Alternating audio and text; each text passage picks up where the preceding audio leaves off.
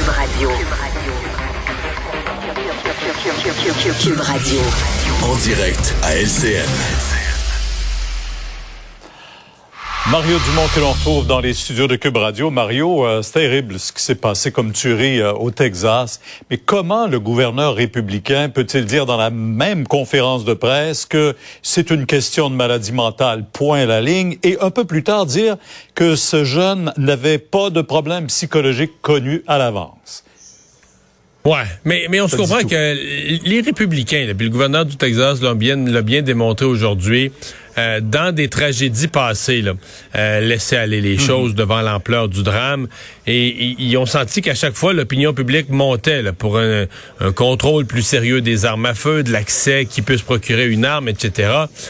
Et donc, euh, moi, j'ai senti les républicains euh, beaucoup plus prêts à réagir vite puis à dire, il n'y en a pas d'ouverture du débat sur les armes à feu, ce sont des problèmes de santé mentale, etc. Donc, euh, à mon avis, on est plus loin que jamais d'une vraie discussion aux États-Unis sur qui, qui peut se procurer des armes à feu, quel genre d'armes à feu? C'est pas banal, Pierre. Le, le jeune, maintenant, on sait que le jour de sa fête de 18 ans, là, on sait que si elle est souper au restaurant le soir de sa fête, un verre de vin, c'est impensable parce que t'es pas majeur pour, pour prendre de l'alcool aux États-Unis. Si tu prends, si tu commandes un verre de vin, si tu mets tes lèvres dans un verre de vin, l'armée américaine débarque, là, tellement que c'est grave ça. Mais tu vas. Ça prend 21 ans. Oui.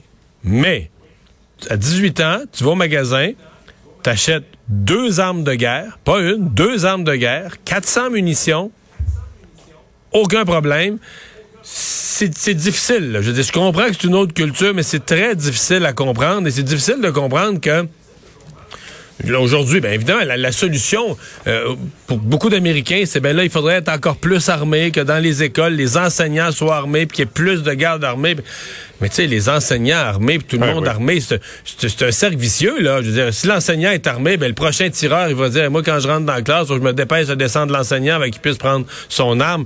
Tu sais, c'est une espèce d'enchaînement, là, euh, dont on sait pas trop comment ils vont se sortir, mais malheureusement, la tragédie est horrible. Euh, J'ose pas me mettre dans la peau des parents, là, ton petit enfant est à l'école, euh, bien ah. tranquille, puis il se fait assassiner.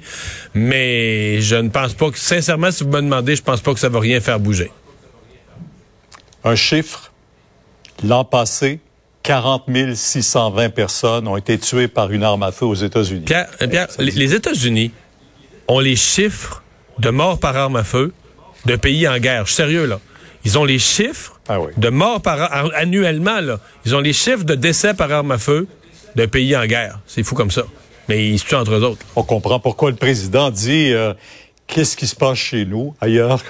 Ça, ça se passe pas comme ça. Mais, en tout cas, c'est une culture. le numéro 2 de la Constitution américaine, on y tient à cet amendement. Chez nous, maintenant, c'est la loi 96 qui a été adoptée. Ben là, il y a eu les commentaires déjà du ministre fédéral de la Justice et on est prêt à les contester devant la Cour suprême. Ouais, et le ministre de la Justice, M. Lametti, qui dit avoir beaucoup d'inquiétudes. Il les a listées ce matin. Des inquiétudes pour ceci, mhm. des inquiétudes pour cela, des craintes pour ceci, des craintes pour cela. Donc, beaucoup d'inconfort. Et dans la même conférence de presse, il annonce son intention, l'intention du gouvernement fédéral, dans un autre dossier, mais d'aller contester. Ça va toujours rester flou, ça.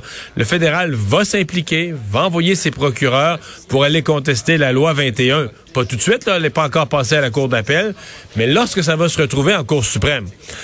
Je ne sais pas si le gouvernement fédéral prend la pleine mesure. On vit dans une fédération. L'idée du fédéralisme, c'est de donner une souplesse aux provinces, particulièrement au Québec, évidemment, pour, pour sa langue, sa culture, notre regard sur la laïcité. Euh, si euh, le Québec se faisait bloquer euh, par le fédéral sur sa vision de la laïcité, sa capacité de défendre la langue française, on se retrouvait quand même dans une crise politique importante. Ça, j'espère qu'à Ottawa, M. Trudeau, M. Lametti, on garde ça en tête. Mhm. J'imagine que ça va faire partie des discussions euh, du débat conservateur de ce soir. Ça risque, ça risque. Dernier débat du Parti conservateur, le seul en français. Euh, deux, deux commentaires que je ferai. Le premier, c'est la dernière chance pour le Parti conservateur de faire un débat sérieux.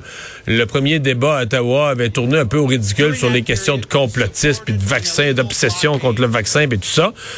Le deuxième, on avait voulu faire une formule détendue, là, mais tu sais, ton film préféré puis ta chanson préférée, c'était bien sympathique. Puis après ça, il leur disait, ben là, pour nous parler de, l'Ukraine, de l'inflation, des problèmes énormes, on leur donnait 15 secondes.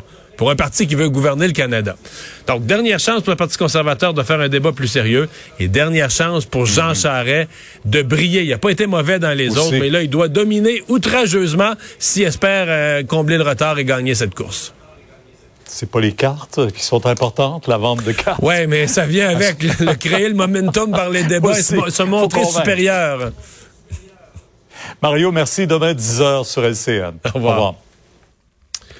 Alors, Carl, qu'est-ce qu'on surveille dans l'actualité des prochaines heures? Eh ben, euh, c'est survenu aujourd'hui, Mario. Triste nouvelle. Un garçon de 5 ans euh, qui lutte pour sa vie après avoir été impliqué dans un violent accident ce matin dans l'est de Montréal, dans le secteur de Pointe-aux-Trembles. C'est un individu, un conducteur de 26 ans, qui roulait sur l'avenue Marien, qui malheureusement n'a pas respecté un feu rouge, qui est entré dans une camionnette qui circulait, elle, sur Sherbrooke, euh, est entré directement dans le côté passager où était assis un garçon de 5 ans qui a subi plusieurs traumatismes à la tête. Le conducteur, lui, a été arrêté. Les autres passagers du véhicule AP euh, ont été blessés légèrement. Alors, euh, on souhaite euh, bonne chance à la famille. Puis, euh, il y avait un point de presse des autorités au Texas à la suite de cette fusillade aujourd'hui qui a fait 21 morts, dont 19 enfants.